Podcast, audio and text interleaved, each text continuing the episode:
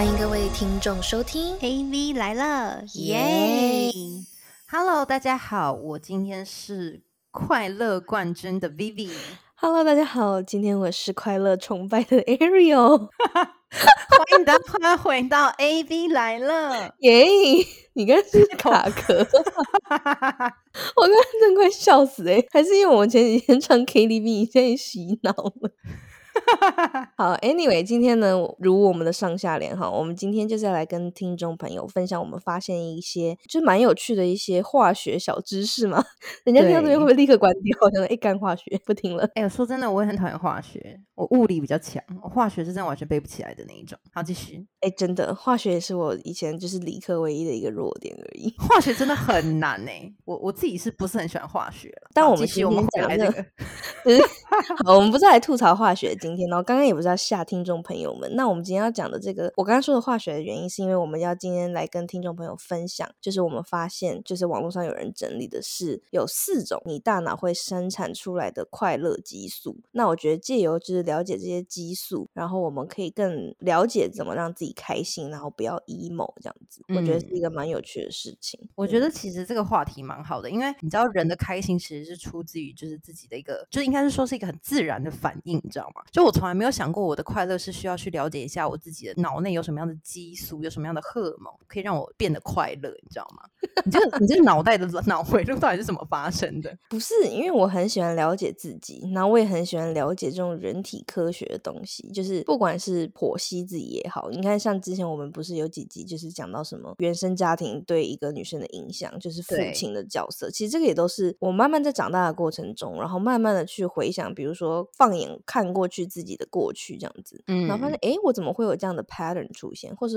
说为什么我会有这样的反应？那可嗯能在某一个时刻，我可能清醒，然后在思考这件事情的时候，我就会突然发现，哦，maybe 可能是因为这样。嗯因为其实我是喜欢了解自己的人。哎，你不要这样，你那天还跟我说什么？哎，多巴胺穿搭，你真的你夏天超多巴胺的诶陈伟。然后 你现在不知道多巴胺其实它是一种会让大脑快乐的激素吗？哎、我知道啊，可是你知道多巴胺穿搭对我来讲就是字面上的意思，就是多巴胺穿搭，就我脑袋呈现都是那些博主的那些花花绿绿、白白红红、黄黄的衣服，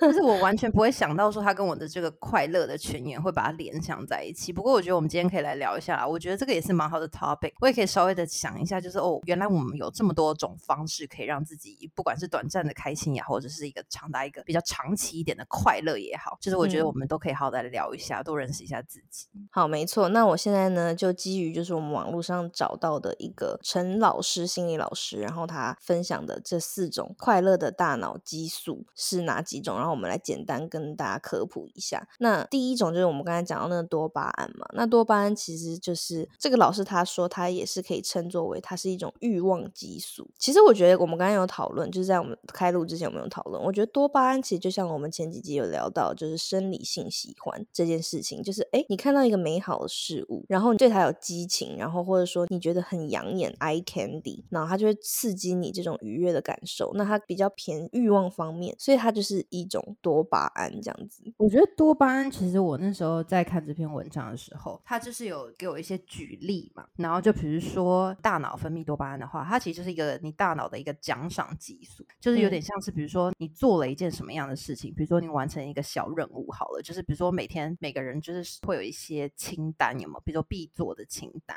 那可能比如说今天你说好，你今天要读三十分钟的书，然后你要慢跑三十分钟，然后你可能要做工作，可能达到什么样的 KPI 等等这样的小事件。然后你如果完成那个代办事项之后，你把它划掉的那一瞬间，其实它就是会产生这样子的一个多巴胺，嗯就是会让你觉得说，哦，你因为完成了一件事情 feeling good 对对对对对对，嗯就是一个奖赏的激素。它当然就是它也会有那种，比如说你喝了一杯你喜欢的饮料，或者是你尝试了一个新鲜事物，你知道？因为有的时候，比如说有时候你去探险呐、就是你探险的时候，其实你自己也会分泌一些就是多巴胺，然后你会觉得哦很有趣，好很新鲜。像这种嗯事情也会就是产生这种奖赏激素，然后让你就整个人就是产生愉悦的心理，这样子。这个陈老师他有讲到，他就说多巴胺它其实并不是就是直接的快乐激素，它获得快乐的机制呢是通过就是你刚刚提到的，就是奖赏的这件事情。就比如说今天好一个女生要跟男生约会好了，那这个男生可能超出他的预期，可能他他在第一次的 date，然后呢就已经给他买花了，然后超出这个女生的 expectation，这个女生就会觉得哦哇哦好浪漫哦，超出她的预期，然后感到快乐。但是如果低于这个预期，他就不会感到快乐。所以这件事情告诉我们什么呢？就是每个人要去约会之前呢，都不要抱有太大的期待，不要有太多的幻 想。好，听众朋友们，我建议大家，因为我前阵子就是吃素吃了一个月，然后我其实吃素蛮有感觉的。我记得好像有分享过，就是整个人真的清心寡欲。我终于知道为什么，就是从事这种佛界的这些，不管是僧侣们僧侣们也好，尼姑们也好，或者一些大师们也好，他们需要这种吃斋念佛，因为你真的会变得超级无敌的清心寡欲。对约会啊前建议大家可能就是吃素吃个一周。因为是我跟你讲，应该是完全没有办法让大脑产生任何的多巴胺，所以就是整个人就是没有任何的激素，然后让你感到开心，呈现一个非常平静平稳的状态。所以就是你知道，就是这样子的话，就很很容易，就是你就是然后那个男生可能突然还想牵牵那女生的小手，那女生说阿弥陀佛，哎呦。好烦哦。好了，开玩笑了，好。可是呢，这个老师他有提到呢，多巴胺这件事情，它其实是永不满足的，因为它一旦有刺激过，它就会想要更多。那它没有比上次更多的话，那你就不会得到更快乐。所以其实分泌多巴胺后的这种兴奋感，它的消失的速度很快，然后下次要达到这样子的快乐的感觉，需要更多的东西去满足它。哎、我觉得我相信哎、因为像有的嗯时候，比如说我自己感觉就是我吃一块蛋糕，然后那嗯蛋糕会让我开心。可是如果就是可能一直在吃同一块蛋糕的时候，我就会觉得很无聊，我就没有那么开心了，你知道吗？就是你知道手我就举个例子吧，就拿我身边可能就是养马的姐姐们、朋友们，就大家可能一开始拿到普皮都觉得哇好开心哦这样子，结果就是普皮太多，现在都是要追求什么就是特殊皮，什么要从鸵鸟开始，然后再往鳄鱼之类的。对，所以人的欲望是无穷的，你知道吗？对所以就是，如果他这个奖励机制其实也是人产生的一些欲望，然后欲望被满足的时候，那你就会觉得哦很开心这样。可是其嗯实这个东西是不长久的，因为欲望无穷。没错，没错。嗯所以其实多巴胺，我觉得就是我们第一个来介绍的话，它其实一个算是比较低等，也不能说低等了，就是它是比较初阶，就是很容易，它很轻易的就可以让你开心。可是它其实的入门的门槛很低，你可以做任何事情都可以产生多巴胺，可以产生这些小小的兴奋感、这些开心感。可是它没有办法，就是让你这一辈子都很开心。对，它不能 last 很久这样子，嗯没错。那接下来呢，我们要讲的是另外一个，就是所谓的内啡肽。Endorphins 哇哦，英文小老师哎、没有，这是这篇文章上面想的，我只是照实的把它念出来而已。OK，好，内啡肽其实大家可以知道，它就是一种帮助身体处理疼痛啊、压力啊、情绪等等这些的一个神经传导素。所以呢，它就是是为了要让人类有愉悦感，所以它刺激出这个内啡肽，然后帮助神经之间这个快乐的愉悦感的传递，这样子。嗯，对我觉得这个东西有点像是你要先苦后甘的那种道理，就是嗯。你有一些东西，就比如说有些人他很喜欢慢跑，然后他在慢跑，你知道慢跑慢跑就是会有一些撞墙期，有没有？然后嗯。你可能在到达某一个状态的你的时候，你会体内其实是会分泌就是非常多的这个内嗯。啡肽，所以它嗯。可能就会让你就是在这个极限的感觉中，然后寻求到那个快乐，你知道吗？就是这种感觉，就高强度的运动下，你就是会产生这种激素，然后会让你产生非常开心愉悦的心情，这样子。呀没错，就是很多人说，就是运动可以帮助身心愉悦嘛。那其实就是说，你在做一些具有一定强度的运动之后，那其实脑内就是也是会分泌出这个内啡肽。根据这位陈老师哦，他其实 还有讲到一个羞羞的地方，就是说性高潮的时候，其实也会分泌出这个内啡肽。会吗？我大家大家都那么痛吗？还是怎样？这这是什么意思？为什么会不产生内啡肽？不是痛，嘿，Hello，什么变 PG eighteen OK，怎么回事、啊？没有，他的意思就是说，像刚刚他什么方法可以获得这样子的内啡肽，帮助你的身心很愉悦。那嗯其中哼一个是你刚刚讲了，就是具有一定强度性的运动。然后这位陈老师他也提到，性高潮的时候也会分泌。所以其实人家说，其实性生活在一对 couple 里面来说，其实它也是一个很重要的一环。其实如果根据这个化学角度来讲的话，其实我觉得我也认同。诶，你看他现在就是说，如果你们就是在就是 sex 的过程中，然后大家是很愉悦的，那脑内都分泌出这种东西，那其实本来就是有助于感情的发展吧。对啦对啦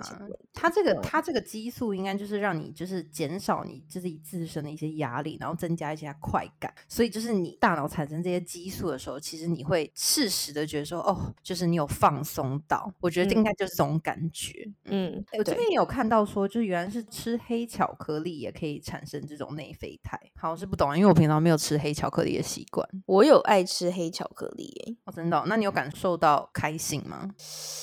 我觉得甜食对我来说其实就是一个开心的事情。我有发现这件事情，就比如说，其实来月经的时候，有时候觉得蛮痛苦，然后吃个甜食，就哇，心情好好，就那种感觉。可是那个应该是多巴胺吧，就奶茶、蛋糕啊这种很直接、很就是你吃下去是甜的的那一种，嗯你可以立刻马上感受到那个愉悦啊。黑巧克力是它是先苦后甘呢、你是嗯需要一个过程的，你知道吗？可能是要请化学老师来吧，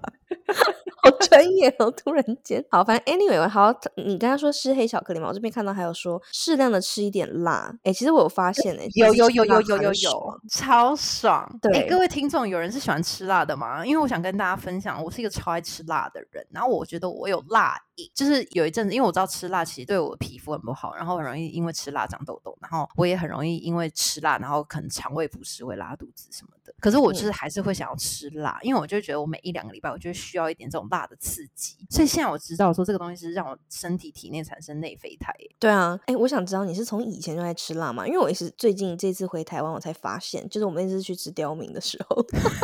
我那天好醉哦，然后 你还在那边吃的很辣很爽哎，然后虽然我吃的也很辣很爽，但我是辣到快不行了那种感觉。哎、我跟你讲，因为我在台北比较没有这种可以跟我一起吃辣的朋友，因为嗯你难得回来，然后你又就你也是可以能能吃辣的那一种，然后你也是吃得懂的，所以我就是跟你去吃都觉得太爽了。我跟你讲，我是后来居上的，因为其实以前我小时候不吃辣，但是我长大就是有慢慢就是 get 到吃辣的爽度，然后这也是有一个培养过程，你知道吗？就是以前我还没有出国的时候，那我在台湾吃麦当劳的劲辣鸡腿堡，我都觉得超爆辣那种。我觉得吃辣是会上瘾的，因为我觉嗯得吃辣它就是会让你身体产生愉悦，只有只要你就是那个对于辣的这个忍受度是高的话，因为其实辣是一种痛觉，嗯，是吃辣不是一种呃味觉，它不是味觉觉，对，所以其实它是让你的这个舌头跟可能甚至喉咙会让你产生那种痛感。那我就嗯觉得、哦，这这其实是好吃的，你知道吗？是嗯爽的。哇哦，为什么你讲的一些好像都都感觉涩涩的，不知道为什么？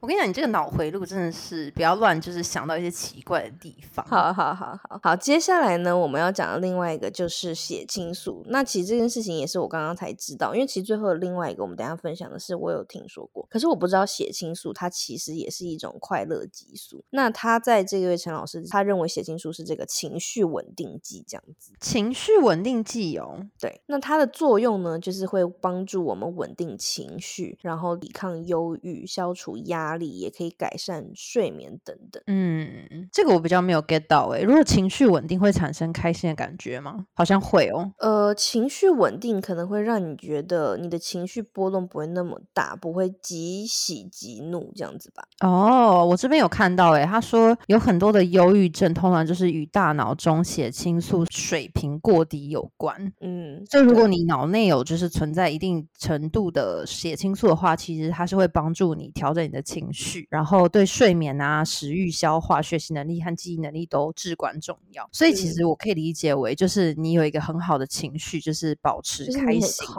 对对，那你的生活就是会按照一个很正常的步调去走。那你生活有规律，然后就是有一个 flow，就是让你每一天都过得很平稳。我觉得这是一种安心的感觉吧，我自己可能会这样觉得。嗯，对而且他这边有讲说，如果在回忆美好的事物的时候，大脑也会分泌血清素，让你感受到快乐。所以大家其实嗯要好好的感恩呢、就是你要很常去想一些让你开心的事情，然后让你的身心灵都是健康，你知道吗？没错，那他嗯说如何提升身体内的血清素浓度呢？其实以下有几个方法，包含在大自然中散步。哎，其实没错哎，接触大自然的时候其实是蛮开心，然后会蛮 calm 的，嗯嗯嗯，有舒服的感觉，我觉得。嗯，然后他有说多晒太阳，然后适当的补充蛋白质，还有维生素 B 和 D。嗯嗯，然后甚至是说每天进行十五到二十分钟的瑜伽或是冥想练习。对，哎，其实 meditation 这件事情确实是我们之前好几集也有讲到啊，确实会帮你很 focus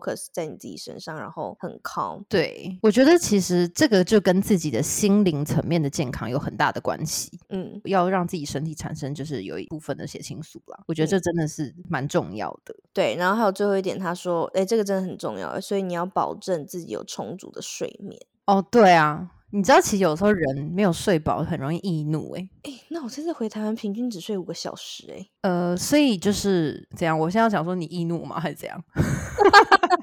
就是这抛给我是什么意思？就哦，对啊，是你易怒吗？其实，但我也没有易怒啊，我本来一直都很易怒。好了，开玩笑了，这是血清素的部分，好不好？然后最后，我觉得我们要来讲到的话，就是这个催产素了。催产素呢，又称作为爱的荷尔蒙，然后能帮助我们放松我们的身心，舒缓压力，然后产生归属感以及依恋感。所以这个要怎么样产生呢？呃，这个老师说呢，他就是说催产素它是连接荷尔蒙很重要的一个因素。所以就是比如说，我们是要靠怎样才可以达到催产素？他说，比如说，哦，我知道了，亲吻、拥抱的身体情感接触会增加这个体内的这个催产素。嗯，然后包含其实抚摸小动物，哎，其实真的哎，其实有时候我发现我工作压力很大的时候，或是可能遭遇一些我觉得心里会有一些不开心的小事情的时候，然后我回家就是撸狗。你记得我们就是之前有分享过我怎么疗愈自己的吗？我不是有分享，就是说撸狗这件事情就是真的超幸福。哎，对啊，对啊，对啊，因为因为我相信就是这个催产素它是可以带给大家就是那种持久的平静和安全感，这种激素可以增加人跟人之间的那个信任嘛，所以它是可以让大家就是产生那种安全感。就是你看你跟狗之间的互动，你就会增加一个你内心的一个稳定度。这可能就是因为它有释放那个催产素的原因。好哦，哎，你刚才讲的这个理论是没有错的。那陈老师他其实也讲了，然后他讲了一个更化学，他说情侣之间一见钟情呢是苯基乙胺的作用，那男生愿意为女生花很多心思去制造惊喜是多巴胺的作用。但是婚后呢，这些激素都会慢慢的消退，那是靠什么来维持感情呢？就是催产素、还有血管升压素、还有内啡肽等当下分子的激素作用，它们的产生是更成熟、更稳定，并且。是更长情的幸福感，可是我感觉好像回到我的化学课。哇塞！所以其实大家要更 focus 在做一些，就是那种会长期让你整个情绪稳定，然后产生你自己对自己跟这个人际关系的安全感、信任感这方面的事物，才会让你长久的感受到这个安稳、跟被爱，还有就是。开心，对他说，嗯，催产素它其实是增加人与人之间的信任感、归属感以及幸福感，所以其实我觉得可以理解为，就是之前的那个我们刚刚一开始讲到多巴胺，它可能是一种很刺激的快乐，嗯，就比如说像那个什么什么 Fifty Shades of Grey 那种，你知道霸总爱上你，然后就是那种很刺激、很浪漫的那种、很愉悦的那种多巴胺。可是你真的要长久走下去，你可能我觉得催产素可能是它带给的感觉，比如说是你。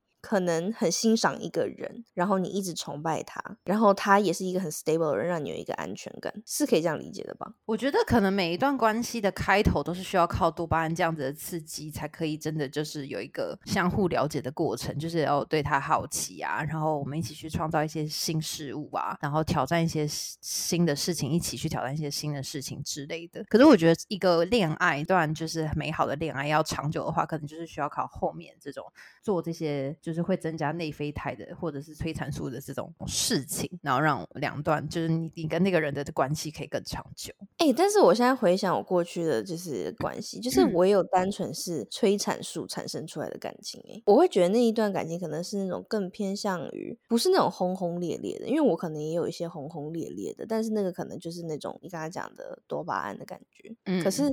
也有一些是那种呃催产素暖暖的，对，是暖暖的，但它不是轰轰烈烈的。可是暖暖的反而更细水长流，然后让你觉得很踏实、很 stable。那就是这种暖暖的这种感情，就要去多增加一点双方的多巴胺，就是你知道那种对于小事物的那种开心。OK，我私底下请教你。不是不是，我只是这样觉得啊。因为你看，如果暖暖的，然后就是很 stable，然后两个人很开心，可是长久下来就是会很无聊嘛。其实也不会耶，就是会有一些，我觉得我们可以跟听众朋友来分享，就是其实因为我们刚刚在查这个，就是查这些几个激素的时候嘛，然后我们刚好看到有一篇就是网友分享，我们觉得一个蛮有趣的一个点，他说好的关系是催产素式的爱情，那他其实就有比较多巴胺式的爱情跟催产素式的爱情这样。那他说就是多巴胺呢，就像你刚刚讲的没有错，它其实是热爱，然后是热情的爱，可催产素式爱的爱情呢，它可能偏向的是友爱。慈爱，还有就是疼惜这种感觉，所以呢，他们在表现下就是多巴胺，你可能就是会为一个人很兴奋，然后你就是会那种心里小鹿乱撞，然后情绪很高涨，就是会可能会因为他的一句话，你就超级开心，然后因为他可能没回你，然后你就超级低落。可是如果催产素式的爱情呢，它其实是一直让你感受到一种放松，然后一种安心感、信赖感跟安宁的感觉。那其实，在身体的表现上，呃，也会有不一样哦。原来其实多巴胺式的爱情，其实心率是往上，可是催产素式的爱情。心率是往下，哎，哎，这很酷，哎，对啊，因为就趋近趋近于平稳的心啊，嗯，这样活着活着就变家人了，所以我才说就是要有 balance，你知道吗？我觉得我们不需要就是一定要只有那个或这个，你知道吗？我觉得一段长久的关系就是都要有。他说大人才不做选择，大人什么都要有，对啊。就如果你发现你跟你的这段关系是一直处于一个稳定，然后就是心率 下降的状态的话，那其实是可以增加心率的。那就是多一起多做一点这种刺激的、有挑战的新事物的事情啊。没错，好，反正以上呢，今天是 A V，就是不专业的化学小教室，不是啦，是那个了解自我。然后我觉得这个激素其实蛮有趣的，因为你可以透过，我觉得听众朋友如果真的感兴趣的话，你们可以在上网查他们更多的就。就是这些激素它的作用是什么？然后它可以是从什么方式来取得？包含是呃行为方式或是食物方式，对，都是可以取得这些东西。那我觉得这个可以帮助你了解自己以外，然后包含像刚我们最后 relate 到的感情，其实了解这个不是一个坏事啦，对不对？对啊，其实就是有让自己有知道说自己是为什么因为什么原因而快乐。其实你可以去多做那些会让你快乐的事情，你整个人会变得快乐起来，所以就变快乐冠军哦。快乐崇拜，好，那我们就谢谢今天听众朋友，就是有就是耐心听完这一集，因为其实我们两个自己也没有很喜欢化学，但不知道为什么就为了要了解自己，然后了解那么多化学激素，那就请大家继续关注我们的 Instagram 官方账号，然后呢为我们的 Apple Podcast、Google Podcast、Sound On、Spotify、KKBox 打五星好评哦，那我们就下周再见啦，拜拜，拜拜。